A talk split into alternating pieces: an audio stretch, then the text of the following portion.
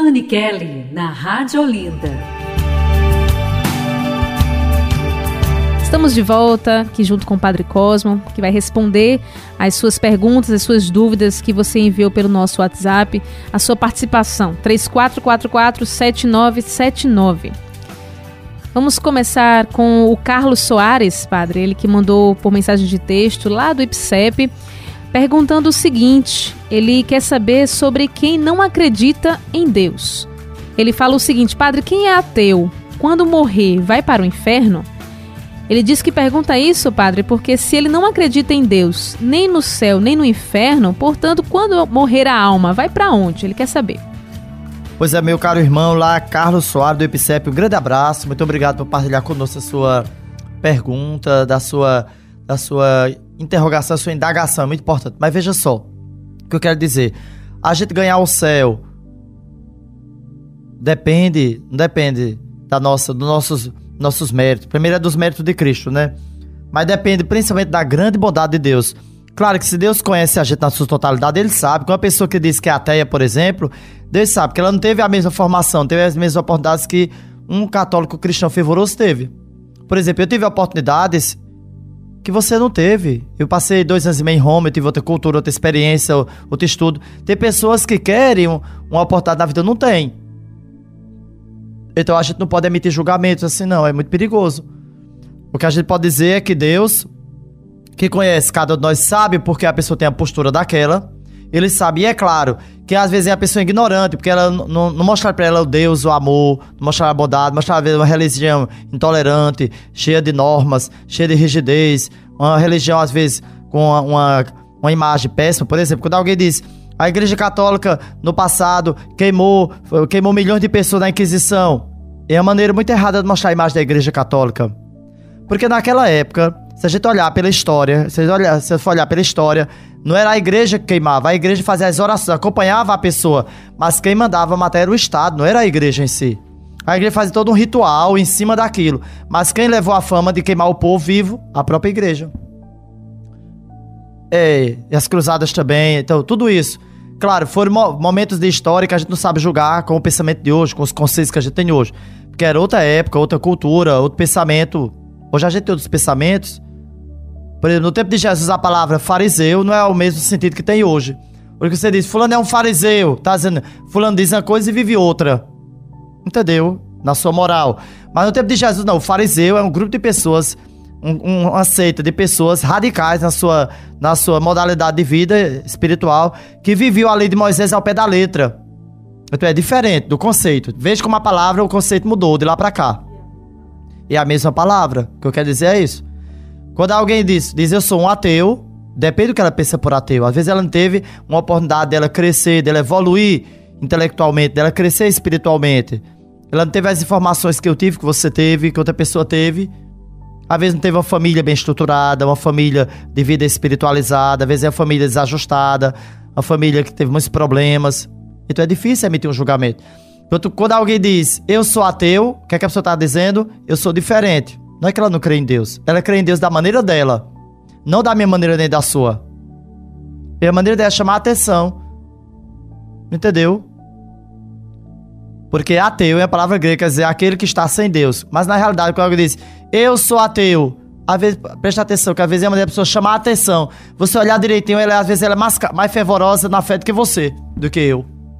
Já que as pessoas dizem assim, padre, eu não sou muito católica, não. Olha, padre, eu sou protestante, mas rezo o Santo Texto todo dia. Mas eu amo a Santíssima Virgem. Eu tenho uma amiga minha mesmo que ela vai para a igreja presbiteriana mas eu amo a Santíssima Virgem, não tem que tirar isso de mim não, pai. Eu rezo pra Virgem Santíssima todo dia. E ela disse que é católica, vai à missa e vai pra igreja presbiteriana. Eu disse, tá certo, meu filho. Ela disse, comunga nas duas. Disse, eu não posso lhe condenar. Não posso dizer nada contra a senhora, porque a senhora tem sua maneira de viver sua fé. Você vai na Alemanha, por exemplo, você encontra lá mosteiro de, de monjas da Bem-aventurada Virgem Maria, mas protestantes, não católicos. Aqui a gente não tem monges é, protestantes da Santíssima Virgem Maria. Não tem. Na Alemanha você encontra muito. Interessante, né? Pra dizer que as pessoas vivem a fé, mas tem um viés que é católico, que é cristão, que é dessa maneira. Você vai encontrar um, um ateu que vai dizer, a pessoa que vai se autodenominar ateia, mas na prática ela não é ateia. Ela não tem a prática de uma, de uma religião, nem da dimensão da sua religiosidade, como você tem, como eu tenho. Mas ela acredita em Deus de outra maneira. Ela não vai à igreja. Eu tenho uma amiga minha mesmo. Ela disse, padre, eu não vou à igreja, porque eu já vi horrores nas igrejas. Mas assim, mas eu amo a Santíssima Virgem, eu rezo todo dia, eu escuto a missa pelo rádio, eu vivo minha fé da minha maneira. Claro. Então, então, quando as pessoas disserem as coisas, a gente tem que ponderar, tem que filtrar e tem que pensar, mas é verdade isso que a pessoa está dizendo? Ela tá dizendo uma coisa, mas na realidade é outra coisa que ela tá querendo dizer, entendeu? E é claro, quando a gente morre, a alma pertence a Deus, a Deus vai dar um destino, entendeu? Nosso irmão Carlos Soares, do IPCEP, um grande abraço. Muito obrigado pela sua pergunta. Que Deus te abençoe e te guarde com toda a tua família, meu irmão.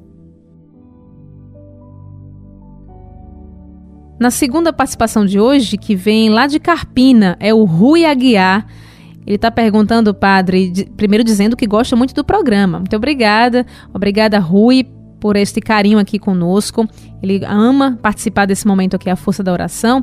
E ele acompanha sempre pelo celular. E ele quer saber do senhor, padre, sobre os animais, em especial os cachorros. Ele quer saber se os animais têm alma, padre. Pois é, Rui Aguiar, Deus te abençoe. Muito obrigado pela sua seu texto tão assim explícito, tão bonito, essa sua colocação. Muito obrigado pela sua gentileza. Você é muito gentil, viu, Rui? Deus te abençoe. Um grande abraço para você, para todos os ouvintes lá de Carpina. Muito obrigado mesmo. Veja só, a sua pergunta é interessante, porque a igreja em si, ela diz que quem tem alma é o ser humano, que ele é criado à imagem e semelhança a Deus. E que os animais, eles são criaturas de Deus. Né? De tal maneira que é, existiu já um cardeal em Roma famoso, que ele dizia, ele fez uma tese dizendo que os animais têm alma. Mas a igreja não professa isso na doutrina. Diz que uma vez que o animal morre, acaba-se. Só que é interessante, você vê, por exemplo, São Francisco de Assis tem um amor pelos animais. Uma vez ele chegou numa cidade, foi falar, o povo não escutou, ele foi para a igreja e mais de mil andorinhas entraram, pardais, ele falou para as andorinhas. Ficou famoso o sermão com os pássaros de São Francisco. Santo Antônio também ocorreu a mesma coisa para dizer que a gente cria uma relação até com os animaizinhos. Agora, para dizer que tem alma, a gente não sabe. A igreja não professa na sua doutrina. A gente não sabe dizer também. Tem coisas que ainda é um mistério. Tem coisas na própria espiritualidade católica cristã, ainda se estuda muito, porque se estuda, mas é um mistério, a gente não sabe tudo, não entende tudo. Os teólogos estudiosos da ciência sobre Deus, que é a teologia, tentam, mas não conseguem tudo, porque a gente é limitado, né? É algo divino, a gente não pode querer entender tudo também. Entendeu? Então, muito obrigado, meu querido. Deus te abençoe. Mas é importante amar os animais, respeitá-los. Porque quem ama os animais é o que ama a Deus profundamente. Uma pessoa que não ama um animal, fique atenta. Porque essa pessoa é estranha, viu? Porque quem ama animal pode ter certeza que ama Deus, porque tem um coração lindo, amar os animaizinhos. Eu, por exemplo, sou apaixonado por cachorro. Quando vejo os cachorros meio da rua, eu vou até levar para casa. Já tenho três, não posso ter mais. Mas se eu pudesse, eu tenho uma cachorrada na minha casa. eu acho lindo cachorro. Não é que eu tenho nada contra os outros animaizinhos, não. Cobra, periquito, papagaio, gato, né, gabiru, o ratinho da Índia. Não, não tenho nada contra. Mas a gente tem que escolher, né? É, são lindos, né? É isso aí, amor. Muito obrigado, Rui Aguiar. Um grande abraço. Deus abençoe você e toda essa de Carpina. Que Deus abençoe. Muito bem, é muito importante sempre a sua participação, porque dúvidas suas também podem ser de muitas pessoas com relação à fé, à espiritualidade. Então a gente sana todas aqui junto com o Padre Cosmo. Que Deus abençoe você e continue participando conosco.